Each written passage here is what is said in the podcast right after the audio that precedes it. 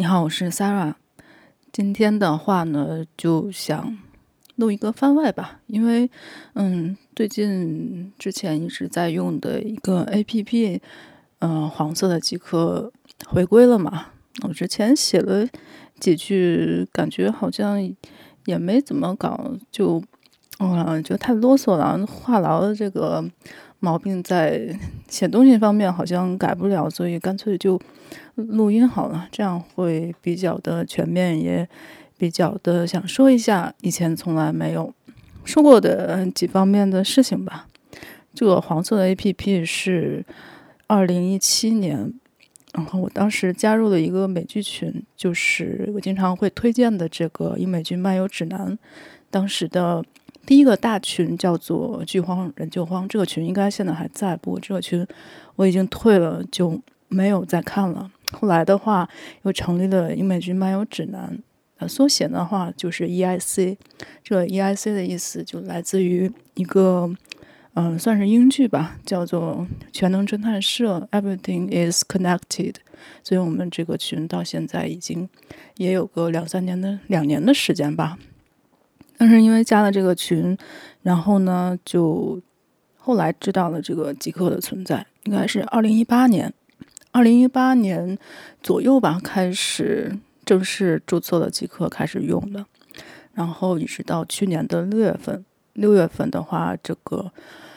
APP 就是因为某些原因就这个服务器停了嘛，下架了。然后从六月份开始就没有再用了。就以前的话，还是会在朋友圈里发一些啊东西啊，就非常话痨，看个电影啊。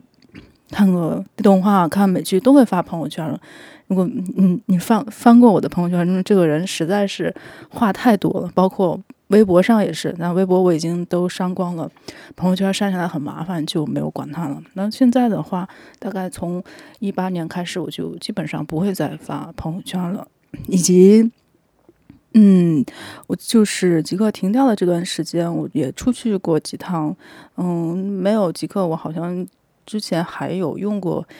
大概就用过豆瓣发过几次东西，然后马上就都删，因为豆瓣这个东西实在是太垃圾了。那后面我特别想吐槽这个豆瓣。然后呢，朋友圈的话，当时去台湾的时候也发过，发完了之后，嗯，包括去釜山，从釜山回来之后，我把发过的朋友圈全部全都删掉了。嗯，后来这个极客不是有了一个黑色的这个难民营嘛，就是那个 Jello，在 Jello 上。嗯，我发过一部分台湾的照片，好像好像是年底的时候清清库存的时候发过一些。然后当时那个 Jello 上还有一个，嗯、就是会办展的这个朱宇南，当时还啊画了我一张照片，其实我还挺高兴的吧。后别的好像就没有在出去玩的时候发过什么东西的，其实就比较可惜吧，因为我不太想在别的地方发东西，就觉得嗯没什么意思。然后之前就前几天回归的时候，当时我发了一条动态，写的就是没有英美剧漫游指南，没有这个 EIC，就没有极客在生活中的一些痕迹吧。因为极客上大部分都是产品经理啊，就我们经常聊天，就说极客是这个产品经理的世纪家园啊，就是跟我其实没有什么太大的关系，因为我经常。会发的都是除了生活之外，就是影视嘛，电影啊，英美剧啊，嗯，偶尔会发一些日剧啊，还有就是动画这方面。然后呢，嗯，好处呢，就是在于，其实我以前电影看的不是很多，一年可能看个二三十部顶天了。反正从一七年开始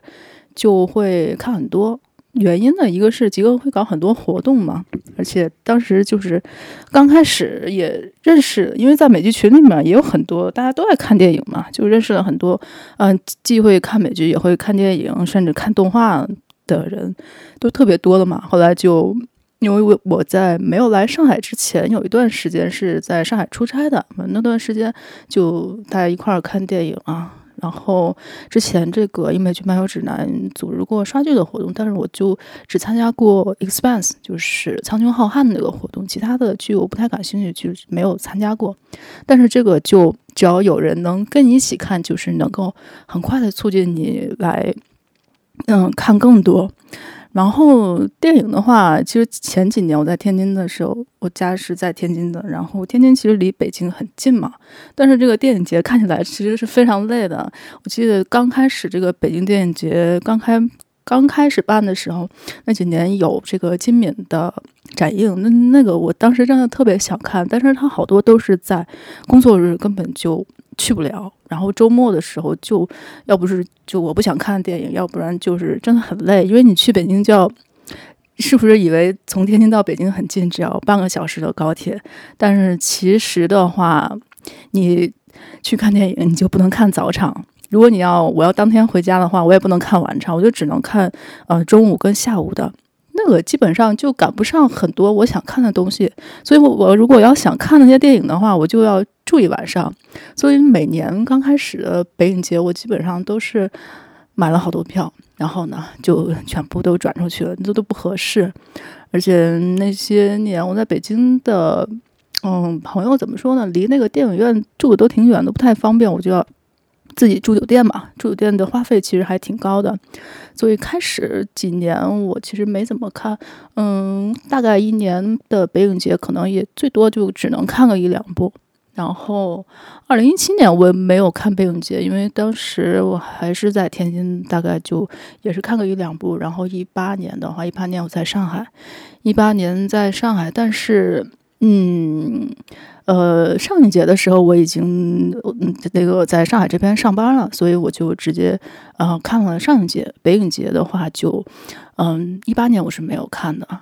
一八年的上影节因为是我第一次刷电影节嘛，所以就呃参考别人的行程比较多。还有就是如果大家可以一起看的话，就一起买票嘛。然后当时就是因为那一年其实我之前没有看过伯格曼的电影。在这个我们群里面某个大佬的忽悠之下，基本上把我可以买的伯格曼的电影全都全都买了。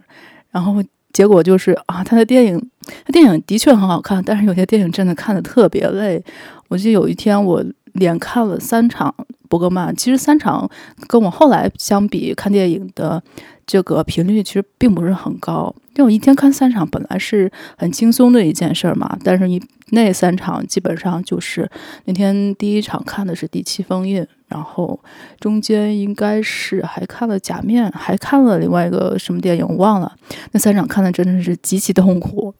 因为《假面》的那个开场比较早，然后后面那两个电影真的是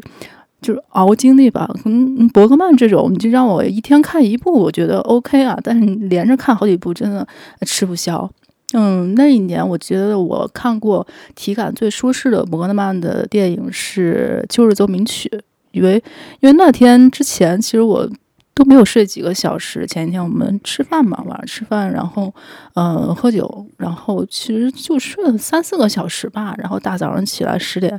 去这个电影院看《秋日奏鸣曲》，但是就。特别精神，而且全程这个精神力极其集中，而且我也觉得那个电影特别好看。那个《秋日奏鸣曲》跟呃去年就是话题度很高的那个《D.A.U》啊，就是在柏林电影节上火爆的那个那个类型，其实他们有一部是非常像的，但是它这个就完全不如那个《秋日奏鸣曲》好看了啊。所以一八年的话啊，一八年还有一个记录就是我看。嗯，上影节那个二零零一太太空漫游，因为我之前没有看过这这部，然后别人总说会睡着，我也不太相信，我就不信了，因为我很喜欢看这种太空题材的呃电影嘛，我怎么怎么可能会睡着呢？结果开场没多久就睡了，而且我连中途有这个中场休息都不知道，就一直睡到了结尾，可能真的是我唯一的一部从头睡到尾的电影吧。这库布里克的电影，后来我也看了一些，就并没有睡着啊。可能我那天不知道就是中了什么邪，反正就睡得极其的安详，就别人叫都叫不醒。虽然那个我不是在电影院里唯一一个睡觉的，反正我知道的一起看电影的人，嗯，很多应该三分之二都睡了吧。所以这个电影就是有一种魔力，会让你睡觉。一八年那一年，就因为上影节每年都会有很多日本动画，啊、包括经典的新片都会上的嘛。但是那一年我没有什么印象，我看了什么，呃动画电影是就完全没有印象，我好像也没有买动画电影。然后每年的上节会有很多的这个恐怖片儿啊，一八年的话是一起看了那个《月光光心慌慌》，是老版的那个，那个就比较好笑，完全没有什么恐怖的感觉，反正也就是在大荧幕上看经典也是挺好的吧。然后剩下的。嗯，其实一八年看的不太多，大概加一块看了不到二十部，就十几部的样子。因为当时好像晚上还有那个欧洲杯嘛，我晚上要看球，所以白天其实并没有排得很满。剩下的一些片子，嗯，就是一些啊、呃、跟着别人买票的一些欧洲的电影嘛。因为当时并没有看过意大利电影，我是一八年在上影节上看了这个意大利离婚。呃，结婚跟离婚，还有这个圣母街的大人物，这三部意大利经典都是非常好看的。就在我就完全接触到意大利的影史之前，我就看了这三部，就是当时就觉得意大利电影，嗯、呃，真的比呃美国电影那些要好看好多，而且就是那个黑色喜剧，嗯，圣母街大人物是一部黑色喜剧，呃，包括那个结婚离婚也是啊，就是。表演啊，演员啊，演员长得也好看，剧情也好，就非常完美，就会觉得现在的电影怎么都这个样子。所以一八年的印象比较深吧，因为完全就是第一次刷电影节。反正当时我们几个人，当时我们那个小区里面五六个人，每天就，嗯、呃，说这个每天因为大概差不多都是看个两三部的样子，有的时候看的比较多，可能看个三部。就会犯困啊，什么说今天要买个咖啡啊啥的，反正就还挺开心的。因为以前我在家里在天津的时候看电影，基本上，嗯，看院线电影的话，都是要不就陪别人看，要不然就自己去看。就看电影其实还是挺，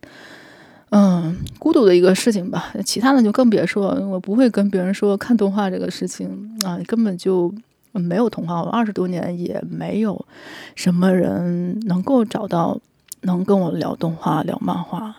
呃，因为美剧的话会有几个，我以前的朋友会有一些喜欢看美剧的，但是呢，就是大家看的说的还是像《权力游戏》这种。但这种其实我后期就是没有那么想跟别人讨论这些东西，而且。等我到第八季觉得他很垃圾的时候，甚至都不敢跟别人说，就是太不合群了。可能只会跟啊群里的，包括就是认识的、认识很久的人，大家一起聊一聊就 OK 了。包括后来我不喜欢在朋友圈里面发东西，也是就是人家都不知道你在说什么，然后你还要给给人家解释一大堆，甚至有些特别无语的问题，我就就是脾气就很大，我就有时候就不想跟人家解释。解释完了，我就要骂街了，就非常的令人懊恼吧。然后用极客的这段时间，大概就是从一八年，然后到一九年的六月份，大概我我到现在的天数大概就是一千天出头的样子吧。然后开始的话，我发我发的都是这个一起看电影啊，然后一起追美剧啊，一起追番剧啊，全是这种，因为我。大概就这点爱好，我又不是互联网的从从业人员，我不我也不喜欢在极客上发工作相关的东西。应该说，我就是下班了之后，我就不太喜欢跟别人来说这个跟工作相关的东西了。所以我还挺佩服那些互联网的人，特别喜欢在极客上发这个产品经理的日常，就是啊，他可能是真的热爱这个行业吧。但我我对我自己的本职工作。因为我是在银行做这个信贷审批的嘛，就是它绝对不是我最热爱的一个行业。因为我本科是学学英语的嘛，然后上大学也都是学的这个。其实我们并没有太多跟金融相关的一些课程，就我对这个东西也没有那么的感兴趣。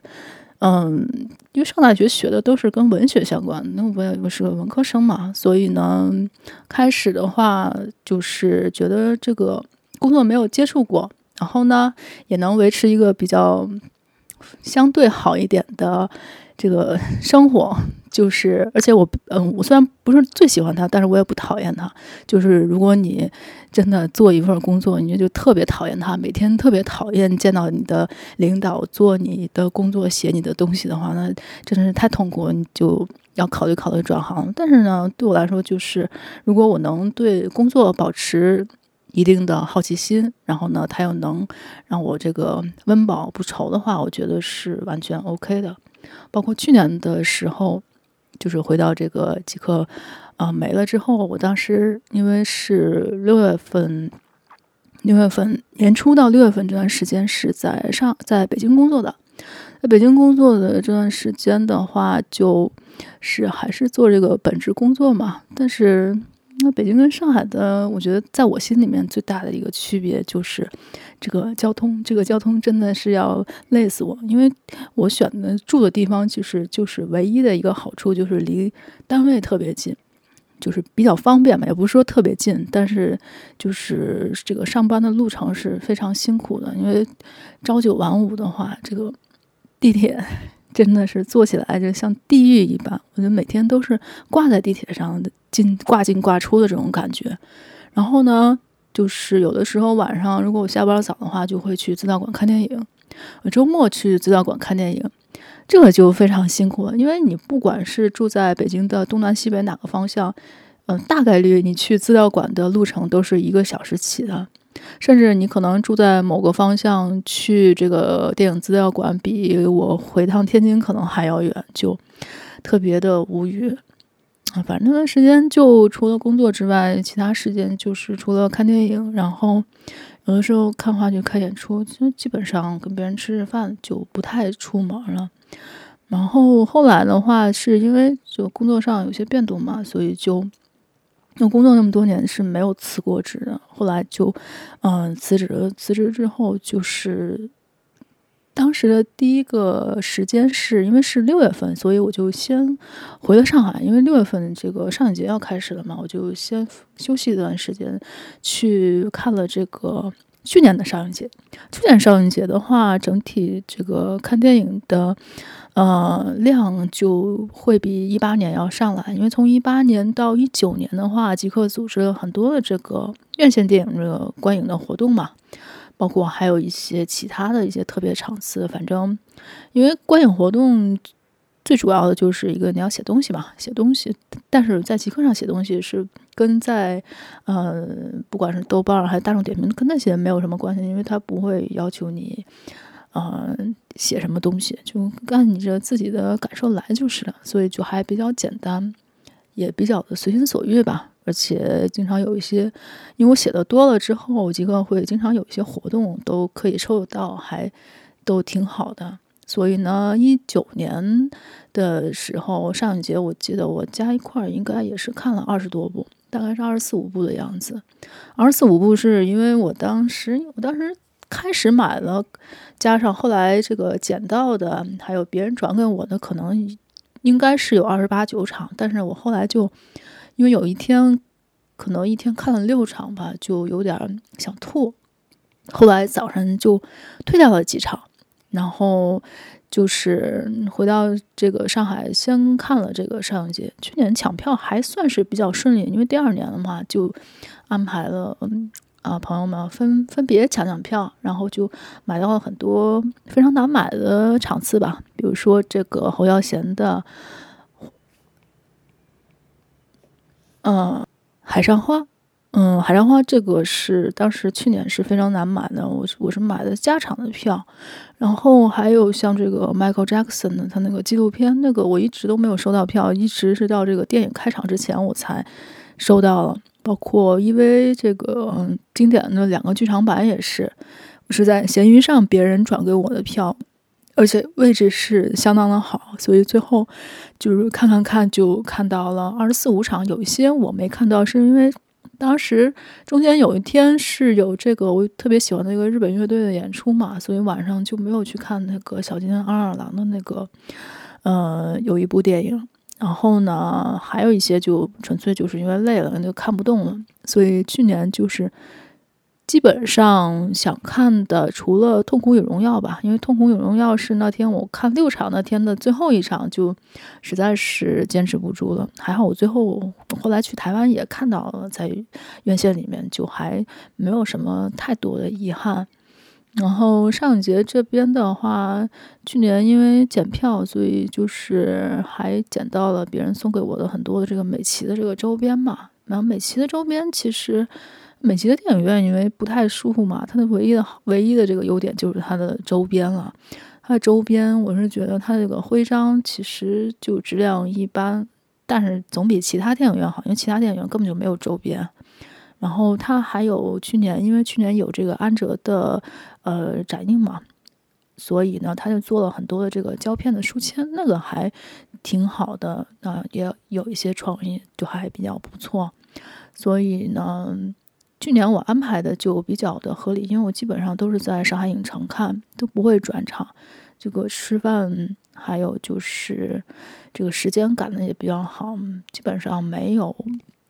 非常赶的时候。然后因为我经常会看早场嘛，就是因为我早晨起的本来就早，所以就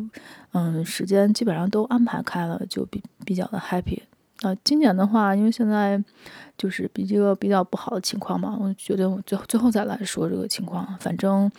嗯，现在一半的概率可能是看不到什么电影节了。然后六月份看完上影节之后，就当时因为极客搞了个那个上节的活动嘛，当时还还发了一个，反正还发了两百块钱，因为就是写写东西嘛，写东西。我当时好像是。嗯，我忘了是几等奖，反正不是一等奖，二等奖还是三等奖来着，就嗯给了呃两百多块钱，好像是。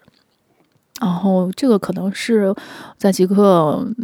后面比较的一个活动了，因为我记得在这之后基本上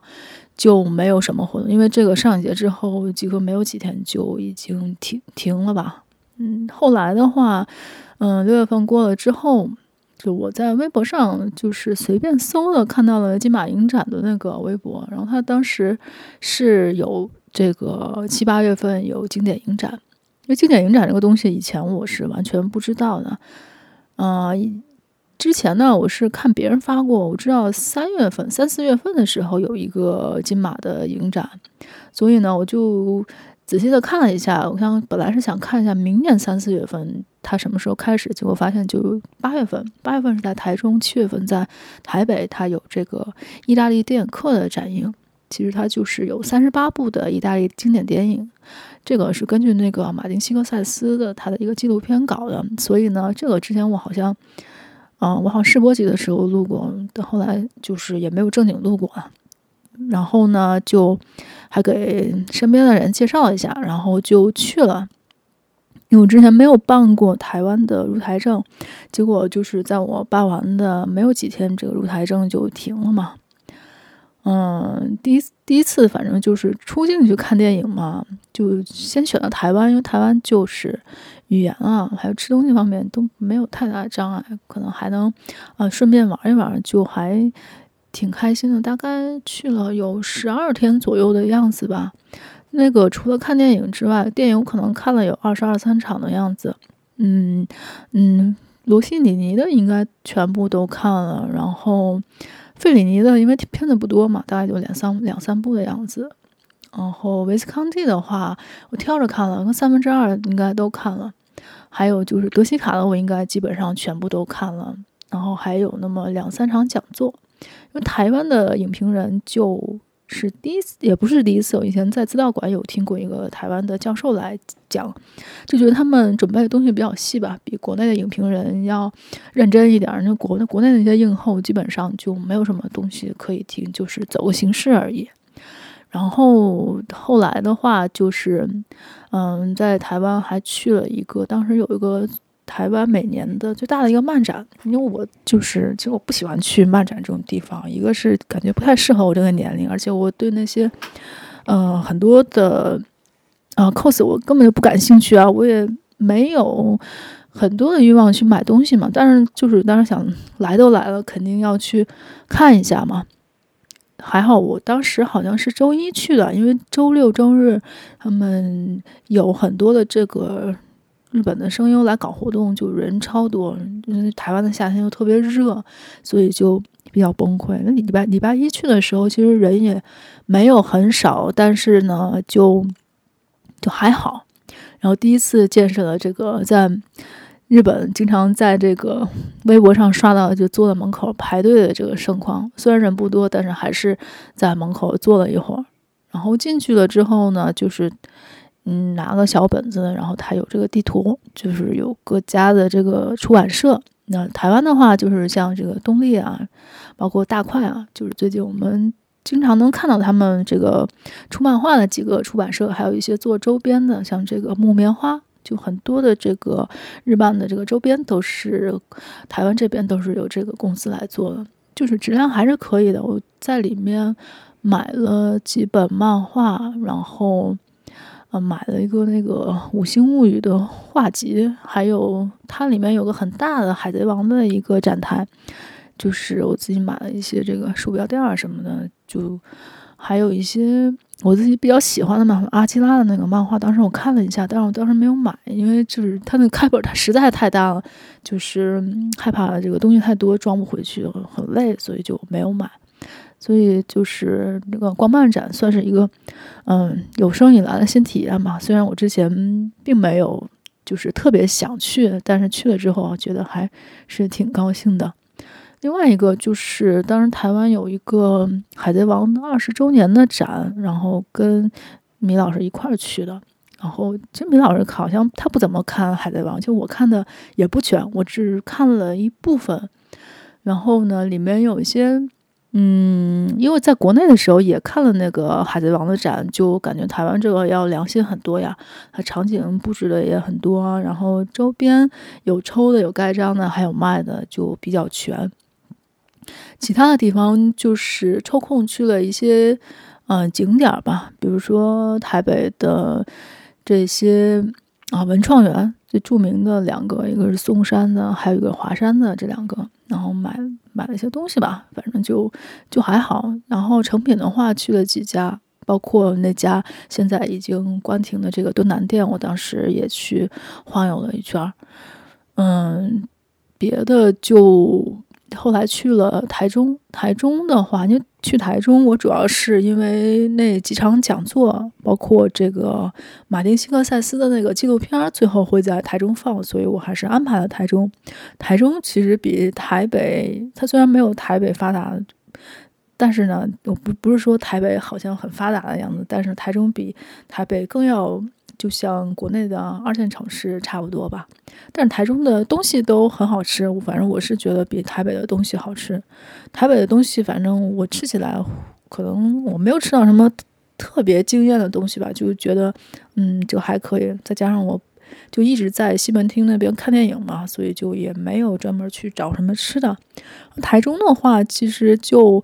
因为我住在那个火车站附近嘛，火车站附近就有非常著名的一个吃早点那个市场，我忘了叫什么名字了。反正就每天早晨到那边去吃都不重样，而且它东西也特别多，而且也很便宜。然后还有就是这个点点老师交代我要去买那个公园眼科的那个凤梨酥嘛，那个凤梨凤梨酥的确很好吃。因为后来我回台北又买了。啊，另外一家的松凤梨酥就感觉没有那么好吃，就觉得很一般吧。反正这些东西当时没有几个，反正我都没有发过吧。那朋友圈里面，我基本上是今天发了，明天就都删了。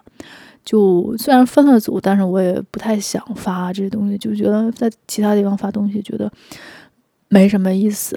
就算有人给我点赞，我也觉得没什么必要，不如就不发了吧。后来的话就。从这个金马从这个台湾回来之后，大概就是八月份。八月份之后，我就直接回了北京收拾东西嘛，因为我要回上海找工作。嗯，大概就是八九月份这两个月就都待待在上海吧，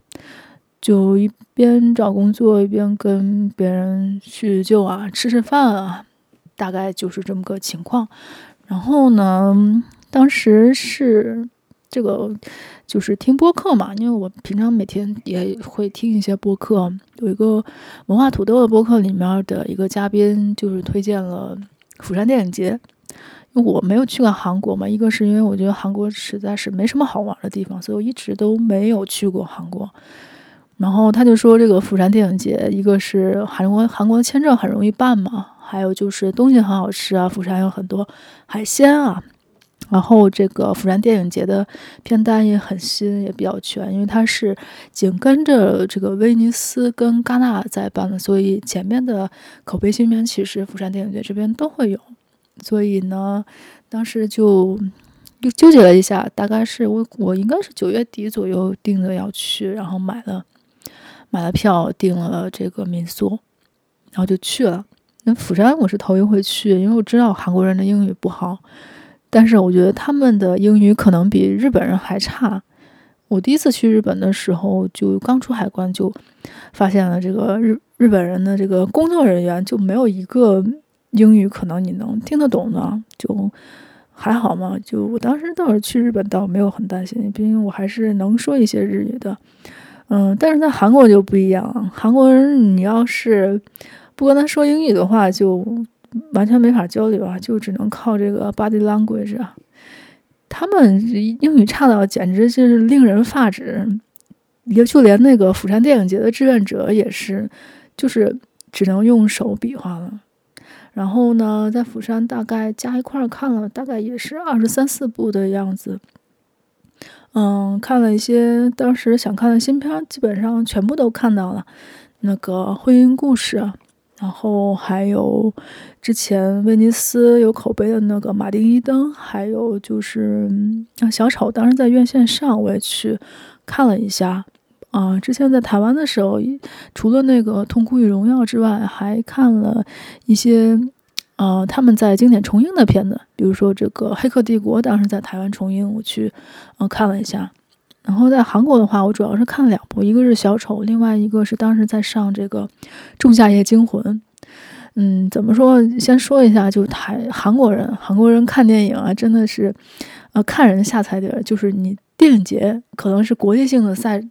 国际性的这个展展映嘛，所以他们的嗯观影文明还挺到位的。但是院线电影可就不是了。我去看那个呃《仲夏夜惊魂》的时候，就后面有个人直接就脱鞋上炕，把那个脚放在前面的这个呃椅子上嘛。但前面都有人啊，所以我觉得他们还挺不文明的。这点就是比日本人差差得太远了，简直。然后呢，先说一下电影节吧。电影节的话，我除了几部新片，我基本上我的选片的策略就是把这些韩影经典都看了。他当时搞一个单元，就是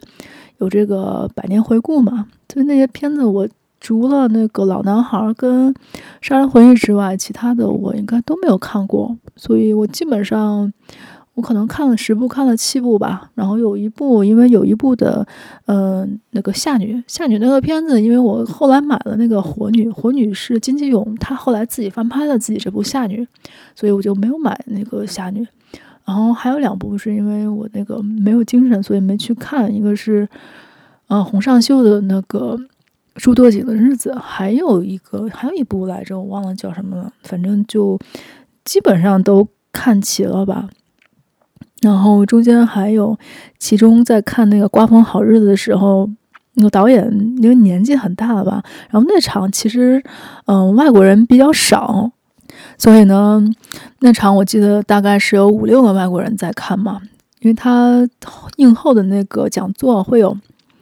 呃，翻译，因为人少的话就是不会有同传，就会在不会在场边有同传，他就会。叫你坐到一个角落，然后找一个翻译来同同传。然后那一天还导演还提问了，问问了一下我们几个外国人，觉得这个片子怎么样啊？当时还一阵紧张，觉得嗯自己不这个愧对是拿了专八证书的人，结果就只能说出非常简单的几个词，说这个电影真好看，这种就还挺那个啥的。嗯，反正。看的，嗯，途中我觉得这些韩影经典虽然没有我想象的都是那么那么的好，但是都还是值得看的吧，就还都不亏。然后包括还有一些欧洲的新片，我也看了几部。然后午夜场的话，当时看了，嗯，之前来之前就是《返校》，《返校》那个电影就被夸的那个样子。但看完了，我是觉得很一般了。就是除了它那个题材的意义，我是觉得那个电影拍的真的是非常一般。然后还有一个日本的新片是《初恋》啊，《初恋》这个电影其实它虽然很套路，但是我自己还挺喜欢的吧。嗯，还有一些不太好的美国恐怖片，然后美国恐怖片真的没有多少好看的。基本上就是在釜山电影节就看了这些东西，然后中间的话，就是因为釜山其实没有什么地方可以玩的。我中间去看了一次日出，早晨离我住的很近的地方看了一次日出，然后去了一个海边吧，其他的地方感觉就没有什么好玩的。还有一个想吐槽，就是釜山，因为它只有一家 IMAX 影院嘛，所以我当时去看小丑的时候，就是完全没有拿到这个 IMAX 海报，因为已经发完了，而且那个 IMAX 影院离着釜山电影节展映海海云台其实离着还是有一段距离的，但是离我住的地方不太远。嗯，另外一个我想稍微聊一下，就是釜山大部分的时候还是比较安全的吧。但是如果你回去的时间和地点，如果你看到陌生人的话，还是赶紧走。因为之前我有一天晚上，因为那天是《杀人回忆》的映后，是那个滨口龙介，日本的一个导演，他来做，他就很搞笑，他。他明明就是他就是一个奉俊昊的粉丝，因为奉俊昊去美国站台了嘛，所以他没有来釜山电影节，就找他来讲，然后他就开始拉片儿嘛。就之前我我感觉我跟别人吐槽了好多次，就是就是我从来没有见过一个导演在映后上拉片儿的，打拿开电脑，打开说来我们来看一段这这段片段，然后讲解一下。我觉得这种这嗯，反正我是不喜欢这种东西了。啊，然后我就提前走了嘛。然后大概我走的时候，可能就十点，到到了我住的地方，大概就十点半左右。那我们开门进去了，发现就是有一个男的，那个韩国韩国人跟着我。然后本来以为是民宿里面的人，我就上楼了。然后他就那个到门口，虽然我开始他说的是韩语，我肯定没有听懂。后来他说英语，我就知道这个不是好人。但是呢，就是因为他很矮嘛，他没有我高，所以就就我我把他耗走了，而且是就是假装听不懂英语就把他耗走了，就还没有什么事情。但是如果你自己在外面的话，还是要稍微注意一下安全。然后，如果你能练点什么技能，那就更好了吧。其实我自己出门出去过几趟，就是没有遇到过什么危险。嗯，这种事情还是头一次吧。反正就能注意安全，晚上就是尽量早点早点回来，不要或者是结伴嘛，就还没有什么太大的事情。然后从釜山回来，大概就是十月份。十月份回来之后，我嗯，最明显的一个是啊，我先开了公众号，就我这个公众号大概就是十月份左右开的。呃，我当时开这个公众号是本来是想要写电影的，嗯、再加上当时这个反派影评，就波米说，就是如果你想去威尼斯啊，好像是威尼斯吧，就是你只要有一个公众号，然后给那个主办方写邮件。我当时是为了，呃，就来年去威尼斯或者去别的电影节方便，我才开这个公众号的。后来呢，就因为写东西这个东西很烦人，也不是很烦人，就是很费时间啊。就是如果我像豆瓣有豆瓣的那个动态一样，那个很简单啊，几行几百字，马上就能写一堆。但是在公众号里就不能搞这些东西啊，因为这个东西多的是，我们没有没有意义的搞这些东西。那每写一篇长文的话，我基本上都是一个星期起。这还是建立在这个找东西比较方便的情况下。就像现在我这个 去年的这个釜山电影节都过去了。大半年了，我到现在那个文章都没写完，因为就资料很少。我现在就只能就是摸着河过河，争取那个这个月能把它写完吧。啊，然后呢，这个公众号开了之后，后来应该是十月份还是十一月份，在上海有这个播客的一个 Podfest 啊，就是很多播客的这个主播的一个聚会吧，包括还有一些听众。然后当时我记得。马总也去了，然后基斯也去了，然后我们还那个。嗯，很多极客上认识的也不算认识吧，反正就是 ID 认识，互相关注，但是没见过面的那些人还一块吃了饭聚会啊啥的，就还挺开心的。反正当时就是在想，我要开个播客啊，要录一下，但是我当时没有，并没有想好要录什么，或者说我当时可能还是想录电影，并没有想录动画。想录动画呢是后来的事情。嗯，然后呢，就这十月份就过去了。十月份过去之后，就一直在等着消息。嗯，找工作嘛。后来就工作这边定了之后，就陆陆续续的就开始正常的生活。嗯，说到找工作这个事，就这这边我还是想要说一下，就以前我没有说过这方面的事情，就是如果你在三十后三十岁之后。想要去找工作的话，就是真的是艰辛艰辛阻碍特别的多。按照我这个，嗯、呃，一年来这断断续续找工作的这个体验吧，有些公司呢，他就会问你，你，你未来打不打算结婚啊？想不想要孩子？因为他们不同的公司考虑的不一样，有些公司他就不想要那那种，就是想生孩子的，想结婚的。那有些公司呢，他就只想要你有这个未来有确定的计划。如果你不想结婚、不想生孩子，他也不要你。所以这个就比较尴尬。另外一个点就是，如果你超过三十岁，就之前我在微博上也看有人发过，就是会有很多公司就会不会优先考虑你，不管你经验比其他人丰富很多，没有用的，就是他们会觉得年轻人会更加好。奴役一些，这个年纪大的人，可能你骗他也不太容易。这种就机会会比你三十岁之前会少很多。反正我就是基本上是这个体验吧。然后面试这个事情，就是就看你擅不擅长。因为我不是很擅长面试，所以还是花了几个月的时间才找到现在这个工作吧。嗯，就还好，因为当时我有一个想法是想要换一个行业去做影视 这方面，就是当时嗯还不知道今年影视变成这个样子，还好，就是因为当时投了一些，但是那些那些公司好像就是对你这种时长时间。跨度过大的，他们也瞧不上，就简历这方面就不会过的，所以还是回到老本行，就是工作来支撑一下这个业余爱好嘛。嗯，现在看来就还比较的微妙的这么一种形式，还有点意思感觉。后来呢，就十一月份，呃，十二月份这段时间，因为平常也会有一些小的影展嘛，在上海，嗯，我们也会一起看看电影啊。然后十月份之后，我记得那个黑色的战斗就已经回来了。战斗跟极客不一样的地方，可能就是它缺失了很多功能嘛，就你只能发发动态了，看看自己关注的人的动态，基本上就是这个样子。现在极客恢复了之后，其实它也很多功能都还没有加回来，可能以后会逐步的这个改进吧。然后当时。嗯，再看影展，我觉得我就没有那个劲头去每一部去发这个一起看电影了。嗯，一个是因为这个有很多的原因吧，一个是因为我自己觉得没什么意义，因为我本来看完电影我就会发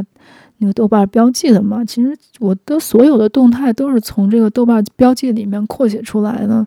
嗯，东西都是重复的，但这个是后来自己想到的一个原因。开始的一个原因，就是因为你发东西，你肯定是想要别人去看嘛。就是其实你在这个极客岛了之后，其实并没有人去看，或者是极客那个时候已经本来就没有多关注电影，但后来他们是就完全就应该是，嗯、重点不在这方面上，重点是那些能引流的肯定是产品经理的那些东西嘛。所以就后来我也没有太想发，但最重要的一个原因是因为到了十二月份这个疫情开始之后，我记得我当时看了一个呃西班牙的电视剧，那个西班牙电视剧其实就是表面上他出的那个名字可能我其实我觉得是 OK 的，因为他名字叫做黑死病嘛。但是跟疫情你说有关系吗？可能稍微有点关系，但是呢，也没有敏没没有任何的敏感东西，因为我只是推荐这个西班牙电西班牙电视剧好看啊，发了一些海报啊，反正当时就，因为之前我也被删过动态，但是呢，就我不太发那些特别敏感东西，因为我没有，呃，怎么说呢，就是。那么主动的想讨论一些事情，就东西会看看看看很多，然后也会保存一些东西。但是呢，我并没有很想去跟别人讨论这些事情吧。但是当时因为发了那个电视剧的安利那个帖子之后，就是瞬间被删了。然后当时其实是非常生气的，然后也发过很多脏话在那个极客动态上。然后那段时间我就。连 Jello 都没有再用了，大概退了有半个月吧，退了有半个月，半个月我其实就没有用任何的 APP，因为豆瓣我也没有再用，就是觉得还挺，觉得后来还是想用一下，就跟我在嗯极客回来，我发了条动态，我就说这个极客就像渣男，你觉得他有好多好多的缺点，好多缺陷，而且他有好多不好的地方，就每个 APP 都有了。然后呢，但是你呢，就是总是会还是会想用一下这个东西的吧。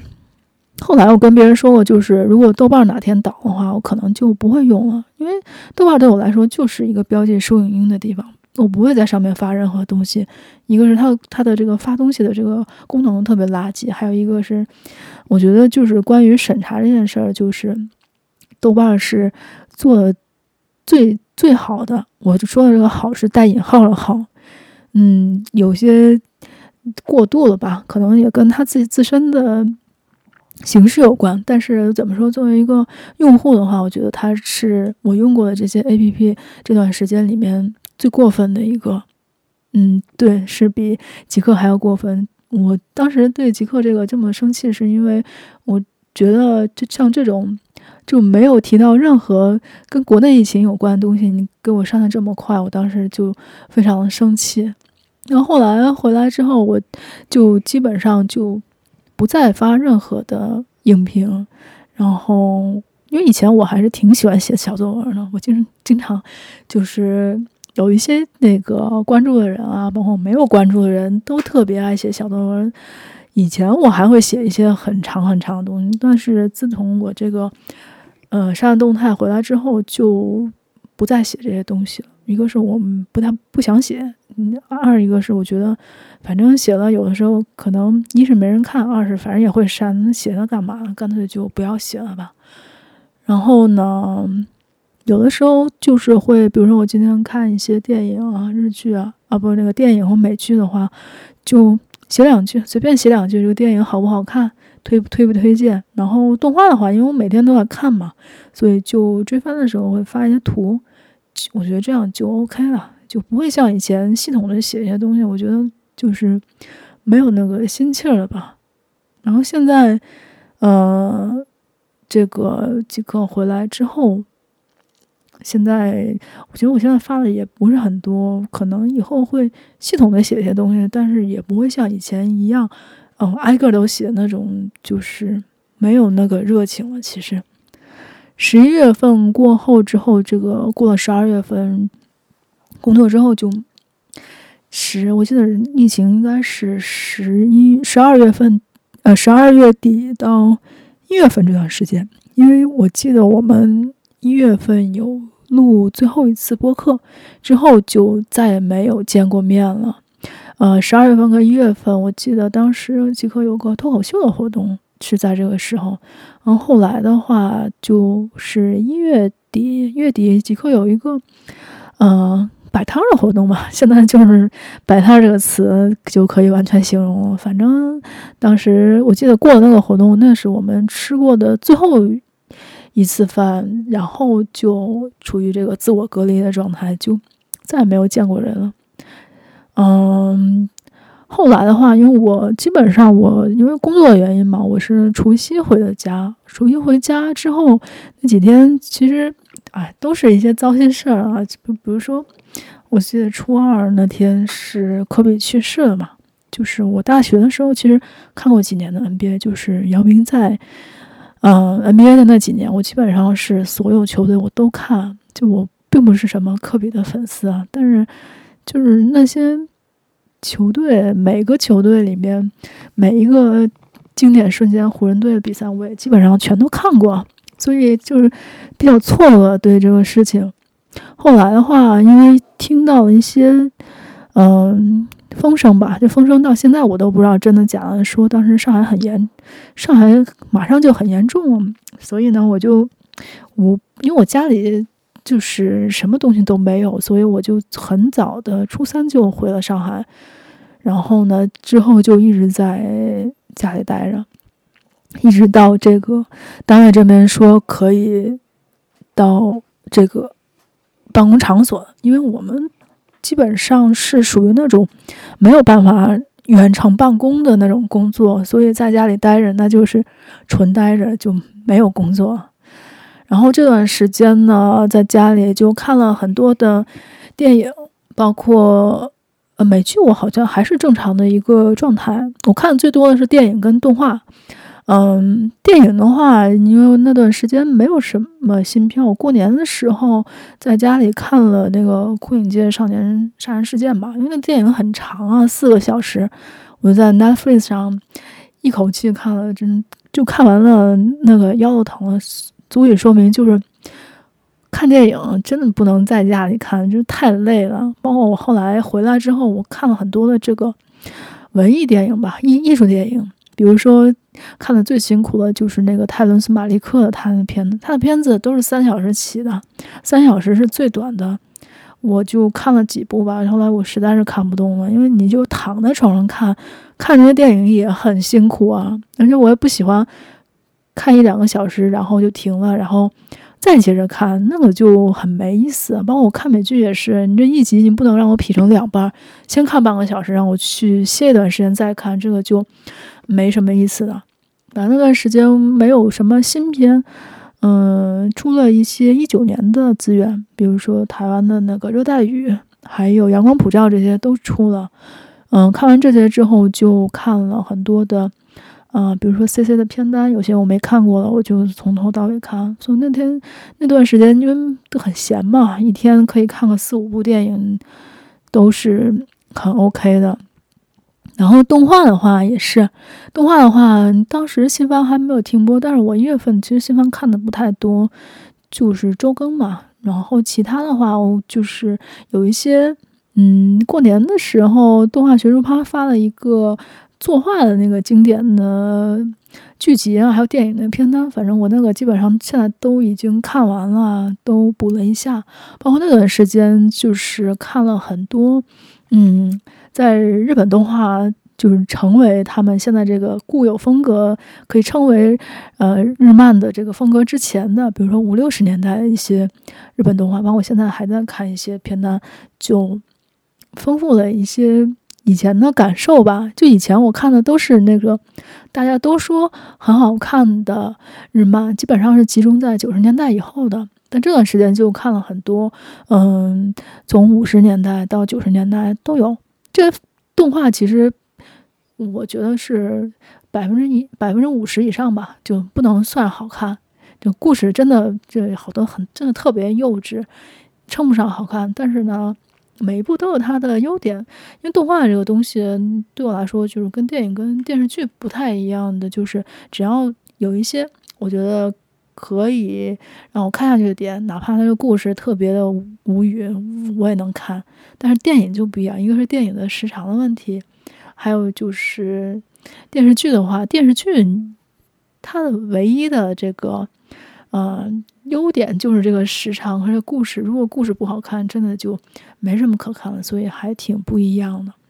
这几年到现在为止，现在这自从看了《印象研》之后，我觉得我看动画这方面的呃倾向也是有一些变化了，就是有些动画。嗯，剧情真的就是非常一般，但是呢，就是会更加的关注一些在呃技术层面上的一些东西吧，比如说作画和演出。如果它有一些呃，戏剧性的东西还是值得看的，哪怕它的故事没有那么好看。然后美剧这方面，其实今年没有看多少，因为美剧我不太想看那种，嗯，半好不好的东西，非常浪费时间啊。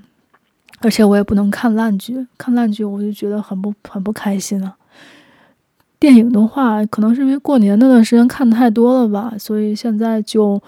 完全的没有什么兴致看电影，就是完全是那种等着电影院开门，看不下去在家里。整个就是到了二零年这一年是没有看过任何演出的。啊，我最近昨天刚刚买了那个西游乐队的十周年的巡演，因为我特别喜欢这个相声摇滚乐队，他们的就是歌词啊、曲风都特别逗，嗯，反正特别符合我的这个啊爱好吧。然后呢，但是这个在上海这个场地不太好，就在这个育婴堂啊，但没办法，就稍微忍一下吧。因为去年我就是想看这个乐队，当时在北京就。没看成，他当时在月空间演，我就没去，所以今天是肯定一定要看的。哦，话剧的话，我我今天还真的是看一年还真看了一部，看完了这部就停了，就是这个《巴黎圣母院》啊，这个啊不是话剧，这个是音乐剧，说错了。这个当时我看的还不是主咖，我看的是副咖。但是我觉得他们唱的还真的不错，就还特别开心。当时看的，没想到我看完那场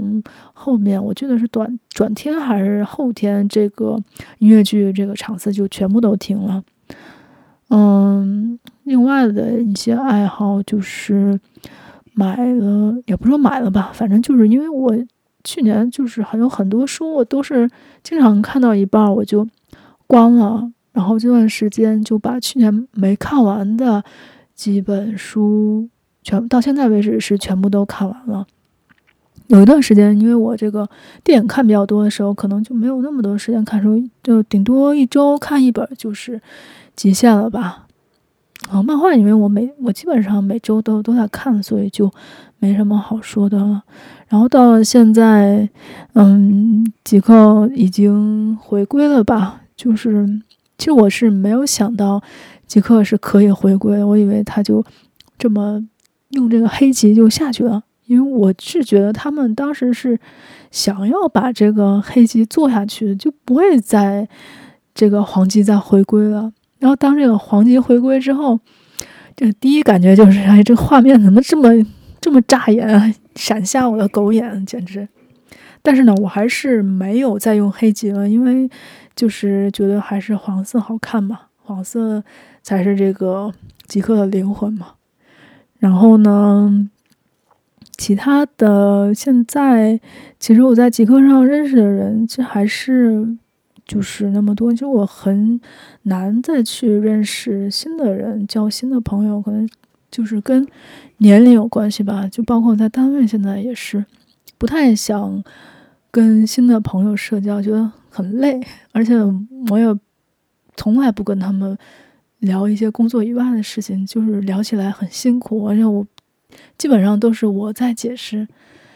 就好像我在嘲笑人家一样，就是没那个必要嘛。虽然其实，在单位里的同事跟我基本上是同龄人吧，可能年纪不会差很多，但是好像并没有什么共同语言。然后在极客上认识的人嘛，反正因为认识也有两年了嘛，就平常在上海就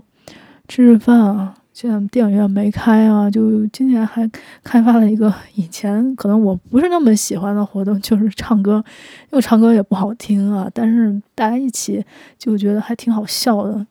就有的时候之前那个 KTV 没开门的时候，还在这个全民 K 歌上面，嗯，开了房间。这个唱歌啊，嗯，所以就可能不知道为什么，可能比我小很多，但是只要大家有共同的兴趣爱好，就还能聊很多。那反而是同龄人，我可能还就懒得跟人家说话了呢，就比较奇怪的一个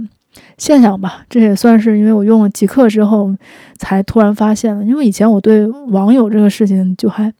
比较的抗拒吧。包括我刚开始用豆瓣的时候，就觉得豆瓣。你叫我就跟豆瓣网友见面，不可能，我绝对不会去见。那种就跟以前刚开始上网的时候用那种新浪聊天室，然后你出去跟网友见面那种，对我来说是没有什么区别的，所以我比较抗拒这种东西。但是，嗯，极极客这边其实我很早一八年的时候，我第一次来上海出差的时候，就我们就见过，但是，呃，当时能很快聊起来，还是因为我们都是在这个。美剧群里面，就我们平常就聊很多，见面可能会稍微尴尬一下，然后马上就很熟了，就不太会像是那种纯陌生的网友见面会比较尴尬嘛。就我虽然我我觉得不是什么社恐啊，但是我也没有那么喜欢跟别人聊天。就是呃，后来有一些这个极客不是有些面基的工具嘛，觉得嗯搞起来还挺新鲜的吧。后来就习惯了，就没有这个互联网跟现实的界限。但但是我个人比较抗拒把现实的生活中变成极客的网友。就是如果啊、呃、有人用了极客，我会 第一时间在他不知道我的情况下把他拉黑，就不太想给别人看我在极客上的东西吧，就是比较的执拗一些，就就是也不知道怎么说，反正就是一个。嗯、不能改的一些习惯吧，就是，然后的话，现在的话，嗯，以后我觉得我还是还是会发一些东西的，但是可能不会发那么频繁了。比如说，我现在刷了这个英国的这个杂志《视与听》的这个片单，他们选了呃日本动画的 TOP 五十，那我现在还没有看完，就看了一多半儿。看完的话，可以嗯单独的发一个。都是很有可能的，因为就是很多东西，你平常如果呃不看动画，或者是你看很少的话，你接触不到，你也不知道日本动画是怎么发展来的。我觉得这这个这方面就很像上礼拜我有听呃 ABC 书展那个初学者电台，他们找了李如一来做节目嘛，他当时就是他跟那个 Talish 两个人。他们两个人聊了一下，就是有些东西你不是